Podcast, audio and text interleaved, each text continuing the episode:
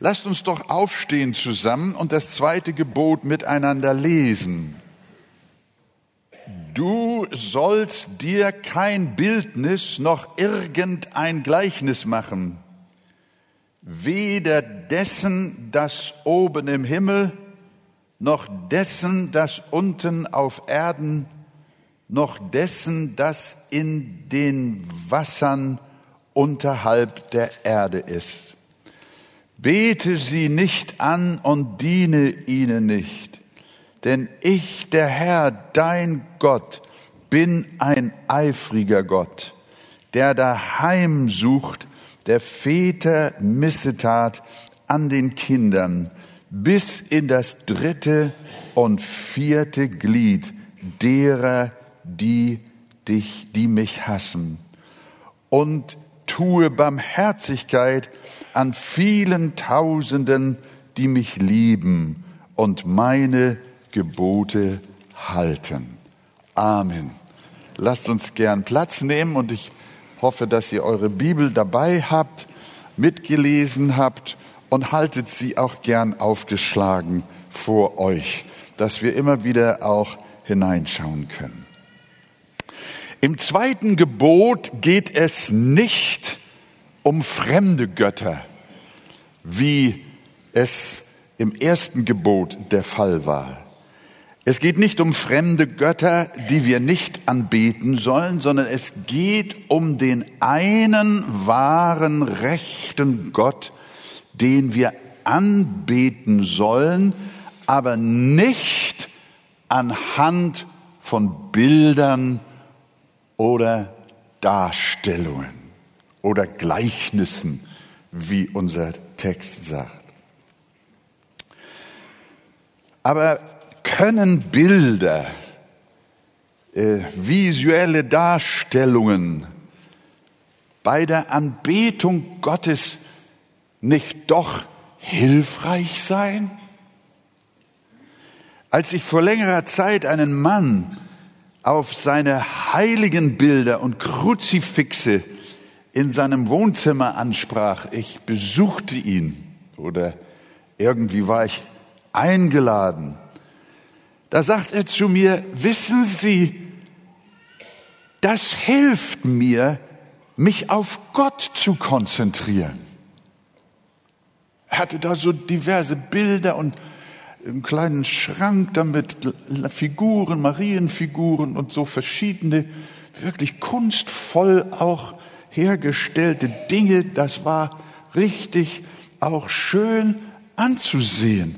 Und man spürte, als man reinkam, hier ist ein frommer Mensch, der irgendwie es ernst meint. Und so hat er auch sein Wohnzimmer gestaltet. Und er fragt mich aufgrund dessen, dass ich ihn darauf ansprach, wissen Sie, das hilft mir, mich auf Gott zu konzentrieren. Und weiter, so kann ich ihn viel besser anbeten. Ich spürte, dass dieser Mann es wirklich aufrichtig meinte und Gott ernsthaft anbeten wollte. Und nun kommt hier das zweite Gebot und kündigt eine schwere Strafe für so etwas an, wenn man Gott mit Hilfe von Bildern anbeten will. Der eine sagt, ich kann besser anbeten und Gott sagt, du sollst nicht. Dann werde ich, wenn du es doch tust, dann werde ich die Schuld, deine Schuld übertragen auf deine Kinder bis ins dritte und vierte Geschlecht. Das habe ich zu dem Mann jetzt nicht gesagt. Und ich muss wirklich sagen, das hätte, wäre mir auch ein wenig schwer gefallen. Nicht einmal zu dem Gebot, du sollst nicht töten, gibt es eine solche Konsequenz wie bei diesem Gebot. Da fragt man sich, warum ist Gott das Bilderverbot so wichtig? Weil Bilder in keinster Weise in der Lage sind, Gott in etwa darzustellen. Es gibt nichts auf der Erde, das geeignet wäre, auch nur annähernd zu zeigen, so ist Gott. Da liegt der Grund. Bilder ziehen den lebendigen und unvergleichlichen Gott, den ewigen Gott auf die fleischliche und vergängliche Ebene herunter. Jesus lehrt uns deshalb. Gott ist Geist. Und die ihn anbeten, die müssen ihn im Geist und in der Wahrheit anbeten. In 2. Korinther 3, Vers 17 sagt Paulus ähnlich, der Herr aber ist der Geist. Und wo der Geist des Herrn ist, da ist Freiheit. Und deshalb, er ist Geist, ist er unsichtbar. Wir können ihn mit unseren fünf Sinnen nicht wahrnehmen. Und darum hält Paulus fest in Römer 1, Vers 20, denn sein unsichtbares Wesen, nämlich seine ewige Kraft und Gottheit, wird seit der Erschaffung der Welt an den Werken durch Nachdenken wahrgenommen. Nicht an ihm selbst, sondern wir sehen ihn durch seine Werke, sodass keiner eine Entschuldigung hat. Gottes Wesen ist unsichtbar und wir können ihn nur an seinen Werken wahrnehmen. Und darum Paulus auch zu Timotheus, dem König der Ewigkeit aber, dem unvergänglichen, unsichtbaren, allein weisen Gott sei Ehre und Ruhm von Ewigkeit zu Ewigkeit. Amen. Aber nun fangen Menschen trotzdem an und wollen ihn sehen. Obwohl die Bibel sagt, dass wir nicht durch Schauen und Sehen leben. Bilder, von, die wir uns von Gott machen, die zeigen unseren Drang, wir wollen ihn sehen, aber nicht glauben. Aber die Botschaft der Bibel ist, wir sehen ihn nicht, aber wir glauben an ihn. Wir leben nicht im Schauen, sondern im Glauben. Wir leben nicht durch Bilder, sondern durch den Glauben. Und trotzdem möchten wir ihn sehen. Da ist ein Drang im Mensch. Aber Gott ist Geist, ewiger Geist, und wir ziehen ihn durch unsere Bilder und Gleichnisse auf das Materielle, das Anfassbare herunter. Und das ist eine Gottesentstellung. Damit die Menschen das von Anfang an verstehen, hat Gott schon den Juden ins Stammbuch geschrieben, als er ihnen am Berg Sinai begegnet. Es ist einige Predigten zurück, bevor Gott seinem Volk die Gebote am Sinai gab. Da hat er Israel ja am Fuß des Berges versammeln lassen und gesagt, ich komme zu euch und ich möchte mich dem Volk offenbaren. Aber wie war die Offenbarung? 5. Mose fasst das zusammen. Die Stimme der Worte Gottes hörtet ihr. Aber ihr saht keine Gestalt. So bewahrt nun eure Seelen wohl, weil ihr keinerlei Gestalt gesehen habt an dem Tag, als der Herr aus dem Feuer heraus mit euch redete auf dem Berg Horeb damit ihr nicht verderblich handelt und euch ein Bildnis macht in der Gestalt irgendeines Götzenbildes, das Abbild eines männlichen oder weiblichen Wesens. Wir wollen gerne auch wissen, ist Gott männlich oder ist er weiblich? Das ist heute in den Gender-Tagen eine unglaublich wichtige Frage. Eine dumme Frage ist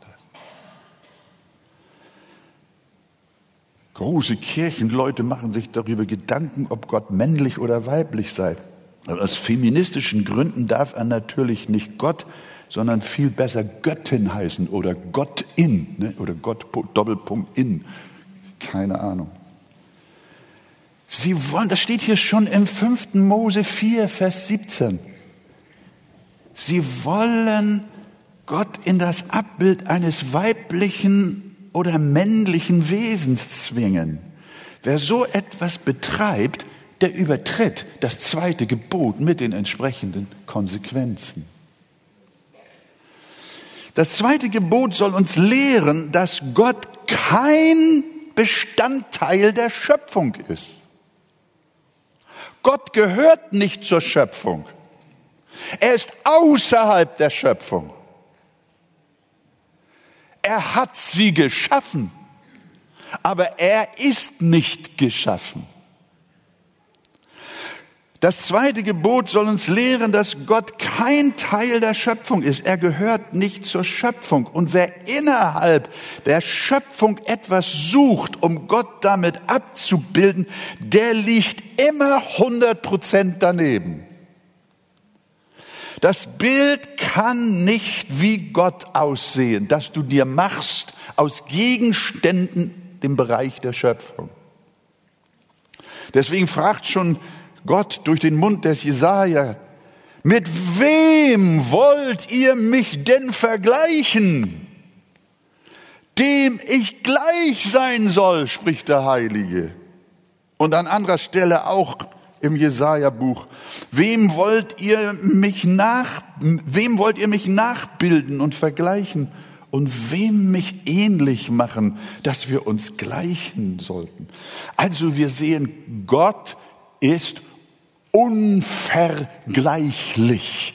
Er ist mit nichts zu vergleichen. Und wer versucht, ihn doch mit etwas zu vergleichen oder ein Gleichnis von ihm zu machen, der übertritt das zweite Gebot. Das hasst Gott. Du kannst den Schöpfer nicht mit Geschaffenem vergleichen und seinen ewigen Geist nicht durch Materie darstellen. Welch eine Herabsetzung, ja sogar Gotteslästerung. Im zweiten Gebot liegt der Grund. Liebe Gemeinde, warum unsere Halle hier so schlicht ist. Manchmal kommen Leute rein und sagen, das ist hier doch gar keine Kirche. Wo ist der Altar? Wo ist das Kruzifix? Wo ist Maria? Wo sind die Bilder? Das, ihr wisst das, aber wir sagen es allen Menschen, die vielleicht diesem Gottesdienst von außerhalb beiwohnen. Es ist ganz bewusst so, dass wir in unserer Gottesdiensthalle keine Bilder haben. Wir haben keinen Hochaltar mit Marien und Heiligenbildern. Wir haben keine Gottesbilder und Engelgestalten, keine Gewänder, keine Klingeln und Rauchwerk, Mützen, hohe Mützen und flache Hüte. Wir haben keine Kruzifixe. Beim Abendmahl, habt ihr gesehen, haben wir nur einen ganz normalen Tisch. An der Wand hängt ein schlichtes Kreuz aber keine Figur. Gott will nicht, dass wir uns von ihm Bilder machen. Und deswegen haben wir hier so ein kahles Haus. Aber ich finde es überhaupt nicht ungemütlich. Was ist denn das wichtigste Möbelstück in der Arche? Der Stuhl, sagt jemand, ja. Dankeschön. Das hat ein bisschen dazu beigetragen, zu schmunzeln, nicht wahr? Das ist gut so. Der Stuhl, der ist wichtig. Der ist, der ist wichtig. Wir können uns gemütlich hinsetzen, wenn wir in die A hier kommen. Aber ich sage, nicht der Hochaltar, deswegen haben wir ihn nicht, sondern die Kanzel ist das wichtigste Möbelstück. Das war auch den Reformatoren so wichtig. Vor der Reformation, wisst ihr, da herrschte der Bilderdienst. Da war die Predigt so klein und so kurz. Die Kanzel wurde an die Seite gedrängt. Teilweise war sie gar nicht mehr da. Die Kanzel steht dafür, was in unserer Gemeinde wichtig ist und was auch Gott wichtig ist. Ich versuche das zu erklären mit einer Frage. Was zeigen wir oder was zeigst du den Ungläubigen, wenn sie dich bitten, zeige mir deinen Gott?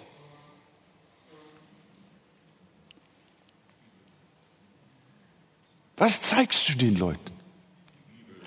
Oho, ihr wisst ja schon, was ich predige. Alle Religionen der Welt haben auf diese Frage etwas Sichtbares vorzuzeigen. Sie zeigen dir ihre Tempel, ihre Götterfiguren, ihre Reliquien und Wallfahrtsorte und wir zeigen ihnen die Bibel. Darin finden wir die Selbstoffenbarung Gottes. Hier zeigt sich Gott, wie er ist. Hört ihr das? Hier ist unser Bild. Hier ist unser Gottesbild. Aber wir haben ja gar kein Foto und keine Zeichnung.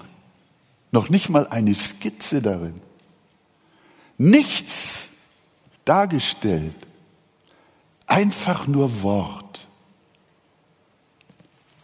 Das ist die Bibel,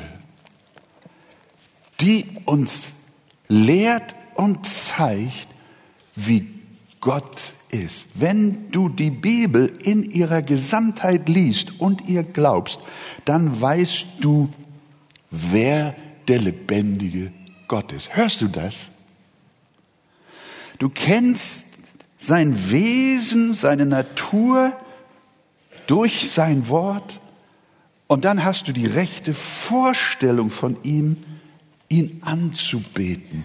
Nicht mit Bildern oder durch Bilder, sondern durch den Heiligen Geist, den diese Bibel verfasst hat. Und jetzt kommt Wichtiges.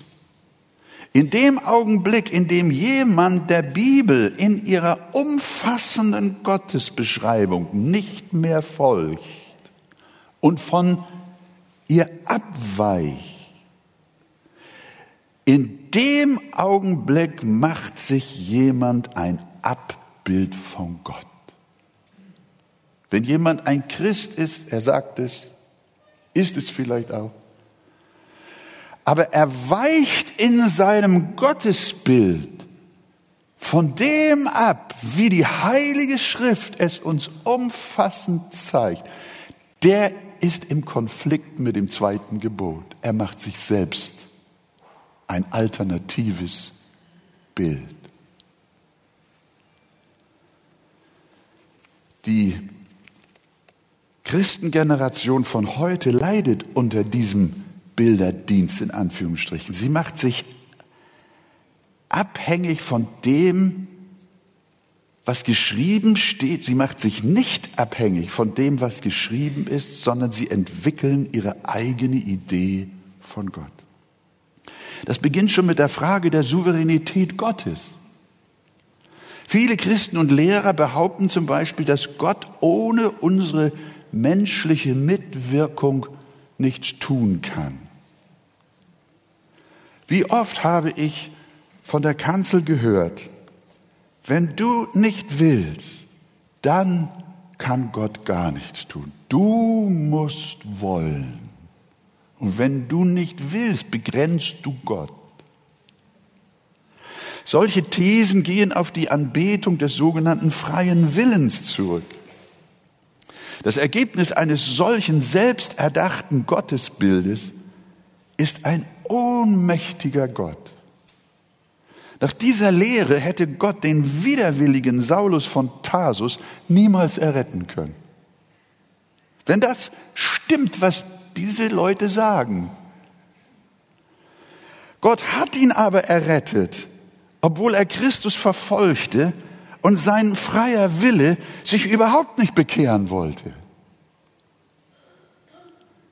Gott zerbrach aber nicht am Widerstand seines freien Willens, sondern er hatte Macht und Allmacht genug, den Widerstand des Saulus zu brechen und ihn einfach willig zu machen. Saulus von Tarsus wirkte überhaupt nicht an seiner Errettung mit. Sie war von A bis Z gegen seinen Willen. Und sie war von A bis Z allein Gottes Handeln. Jesus hat an keiner Stelle gesagt, ohne euch kann ich nichts tun. Das ist die Theologie, das ist das Gottesbild, das Menschen haben. Ohne dich, ohne deinen Willen, ohne wenn du nicht einwilligst, kann ich gar nichts tun. Sondern Jesus hat das Gegenteil gesagt. Er hat gesagt, ohne mich könnt ihr gar nichts tun. Das ist die Wahrheit. Manche, und so, so, so, so haben bis in die Freikirchen hinein, manche ein Gottesbild, das ist ohnmächtig. Sie glauben nicht an Gottes Souveränität in seinem Heilshandeln. Und dann sagen sie auch, ja, wenn jemand wiedergeboren ist und ein Gotteskind geworden ist, dann kann er auch wieder verloren gehen. Dabei sagt die Bibel, niemand kann euch aus meiner Hand reißen und aus der Hand Gottes reißen. Denn der Vater ist größer als alle.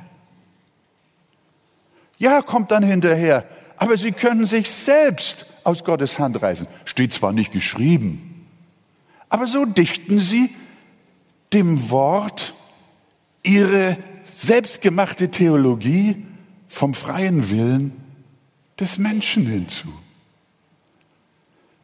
Ich frage euch, ihr Lieben, als kleiner Junge bin ich mit meinem Vater an einer belebten Straße spazieren gegangen. Und er hielt mich fest in seiner Hand, weil er die Gefahr schon ahnte.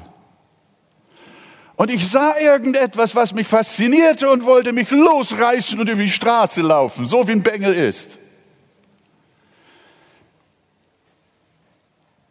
Und mein Vater, stellt euch vor, der hätte zu mir gesagt, Junge, gegen deinen freien Willen möchte ich nichts einwenden lauf los und stirb.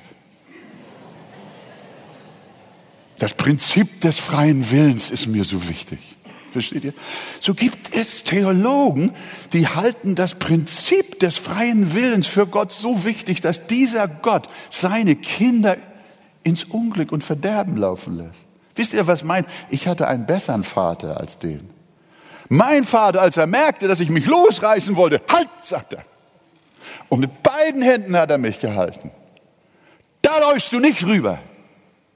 Und jetzt frage ich euch, welchen Gott wollt ihr haben? Den, der sagt, du hast einen freien Willen, lauf rüber. Oder den, der dich festhält. Welchen möchtest du haben? Den, der dich festhält. Und das ist der Gott der Bibel. Und das haben wir vorhin gerade gesungen. Und das allein ist unsere Hoffnung. Wenn unser Heil und der Himmel, den wir erreichen wollen, von unserem schwankenden und wankenden und launenhaften Willen abhängen würde, dann gäbe ich für mich nichts mehr. Wenn ich mich selbst bewahren müsste, dann wäre ich jetzt schon verloren. Aber ich lobe den Herrn. Wir haben ein Gottesbild in der Bibel, das uns zeigt, Gott ist so voller Liebe und Barmherzigkeit für seine Kinder, dass er sie festhält. Wenn wir untreu sind, bleibt er doch treu, denn er kann sich selber nicht verleugnen. Das ist das Wesen oder das Bild Gottes in der Heiligen Schrift. Amen. Halleluja, gelobt sei der Name des Herrn. Na, so ein paar Beispiele nur, wie schnell man ein fremdes Bild von Gott sich machen kann. Kürzlich sagten hohe Würdenträger aus Kirchen, Corona hat mit Gott nichts zu tun. Sie wollten vermeiden, einen richtenden Gott zu predigen. Ihre Botschaft war, Gott tut sowas nicht. Er ist immer ein ganz Lieber. Die gesamte Gesellschaft kann brutal von Gott abfallen und ohne Ende Böses tun. Aber nichtsdestotrotz, sie sind ja alle Gottes liebe Kinder denen er niemals was zu Leide tut. Und was ist das daraus entstehende Gottesbild? Gott ist ein Kasper. Ein alter Greis mit langem Bart, der vielleicht sogar schon Parkinson hat. Das sind die Bilder, die sich die Menschen und auch Christen in Anführungsstrichen von Gott machen. Man hat sich abseits der heiligen Schrift ein Bild von Gott gemacht, mit dem man gut zurechtkommt, aber eine Übertretung des zweiten Gebotes ist.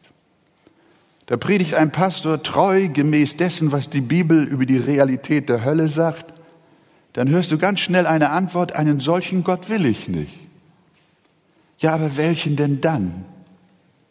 Einen, der niemand in die Hölle schickt.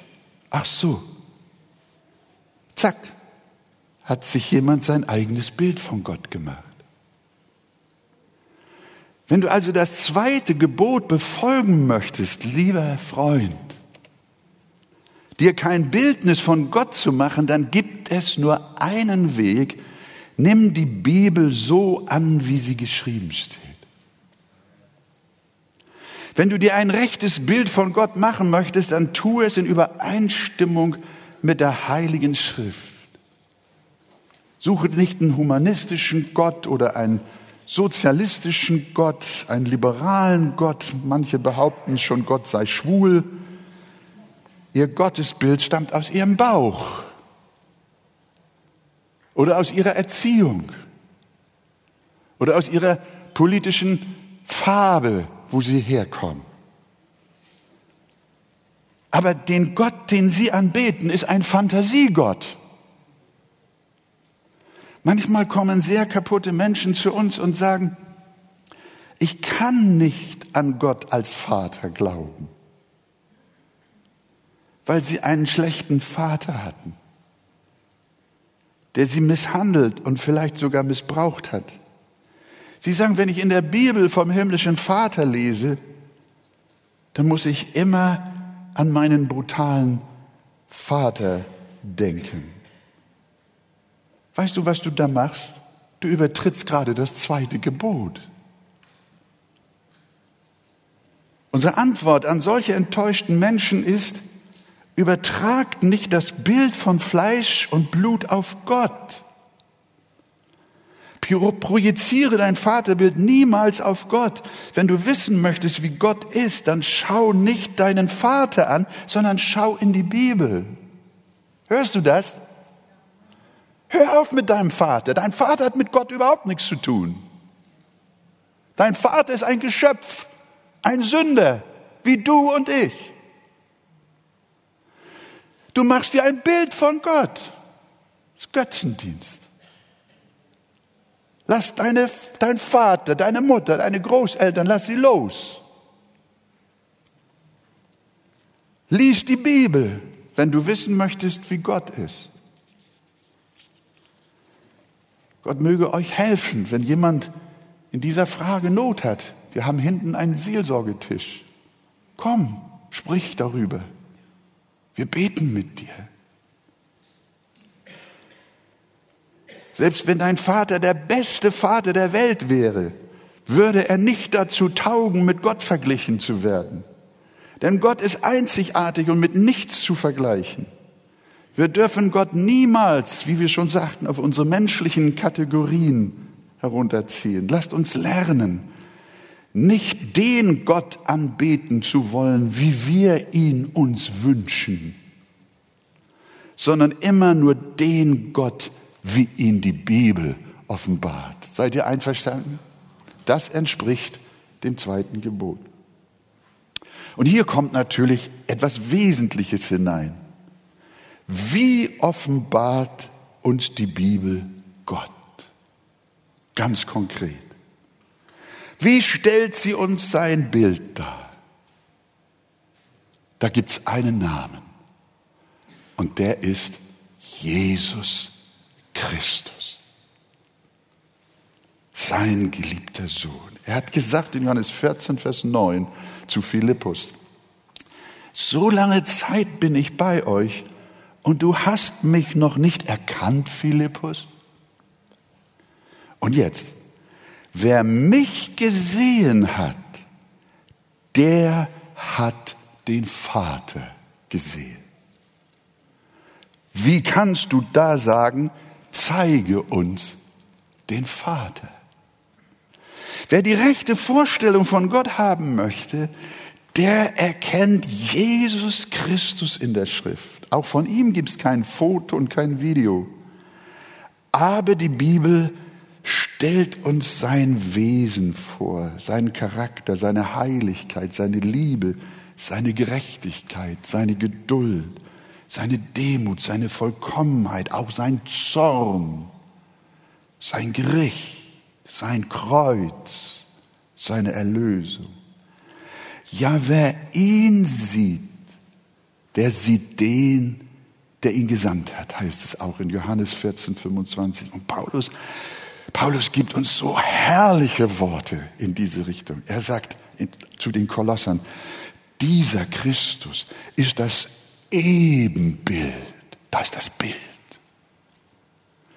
Dieser Christus ist das Ebenbild des unsichtbaren Gottes. Halleluja. Der Erstgeborene über aller Schöpfung. Willst du ein Bild von Gott haben, dann hast du ein Ebenbild. Der ist Jesus Christus. Hebräer 1, Vers 3 unterstreicht das Ganze. Er, Christus, ist die Ausstrahlung von Gottes Herrlichkeit und der Ausdruck seines Wesens und trägt alle Dinge durch das Wort seiner Kraft. Also, wenn wir Gott recht anbeten wollen, dann lasst uns Christus anbeten. Unseren Herrn und Heiland und Erlöser, wie er uns in der Schrift gezeigt wird. Anbetung heißt für uns die Bibel lesen, die Bibel beten, die Bibel predigen, die Bibel singen, ihr unterworfen und ergeben sein und in ihr das Ebenbild Gottes des Vaters erkennen. Jesus Christus, unseren Erlöser. Und wer so anbetet, der anbetet im Geist und in der Wahrheit. Ich habe jetzt hier noch etwas über den eifersüchtigen Gott, aber ich glaube, das lasse ich jetzt mal weg sonst komme ich nicht ans Ziel. Ihr kriegt ja alle das Konzept für die Hauskreise. Da könnt ihr das alles nochmal durcharbeiten und auch die entsprechenden Bibelstellen nachschlagen. Aber uns bewegt ganz gewiss auch noch dieses Wort bis ins dritte und vierte Geschlecht. Es hieß ja in unserem Text, denn ich der Herr, dein Gott, bin ein eifersüchtiger Gott, der die Schuld der Väter heimsucht an den Kindern bis in das dritte und vierte Glied derer, die mich hassen, der aber Gnade erweist an vielen Tausenden, die mich lieben und meine Gebote halten. Das erinnert mich als kleiner Junge an eine Straßenbahnfahrt durch Hamburg-Hamm. Das waren die Stadtteile Billstedt, Billbrook oder Hamm und wie sie alle hießen, Rotenburgs Ort. Das waren die Stadtteile, die von den Bombardements der Alliierten besonders getroffen waren. Und damals gab es noch die Straßenbahnwaggons, da gab es noch so offene Einstiege äh, vorne und hinten. Und dann musste man von dem Perron, wie man so schön französisch sagte, hineingehen in das mittlere des Waggons.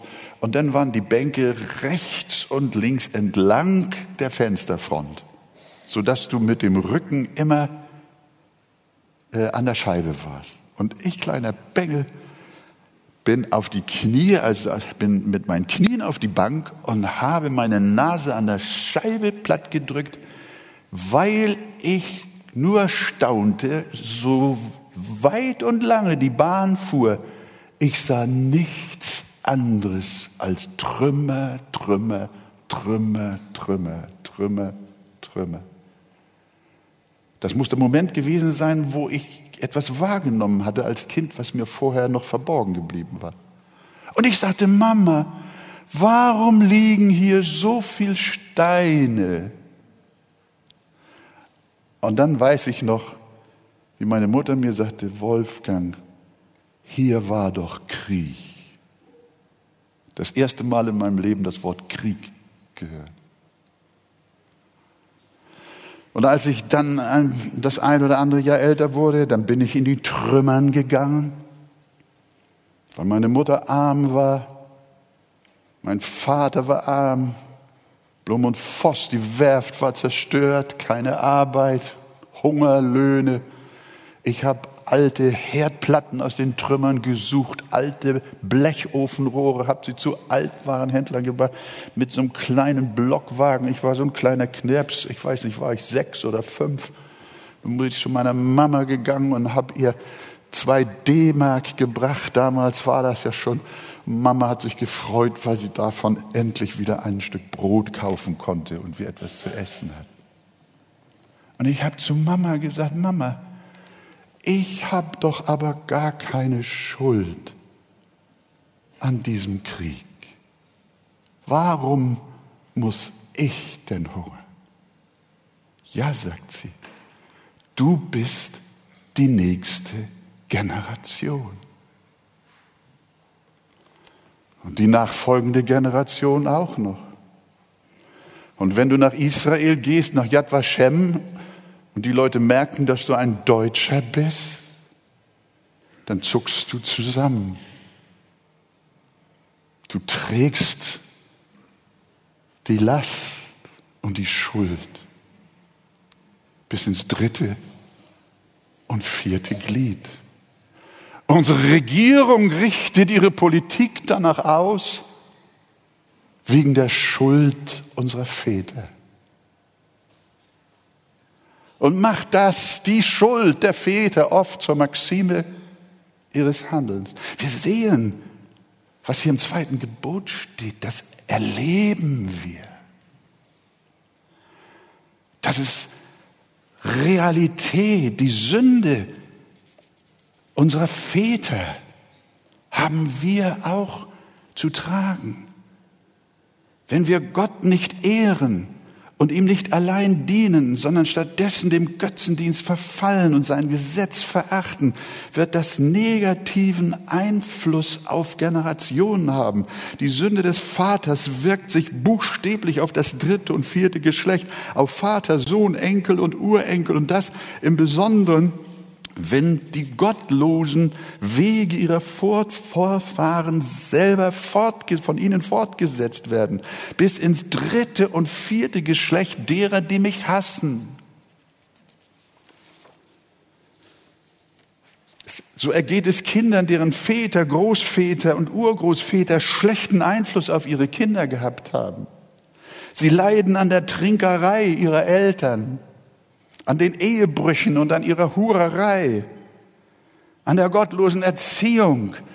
Da gehen ganze Generationen bei kaputt.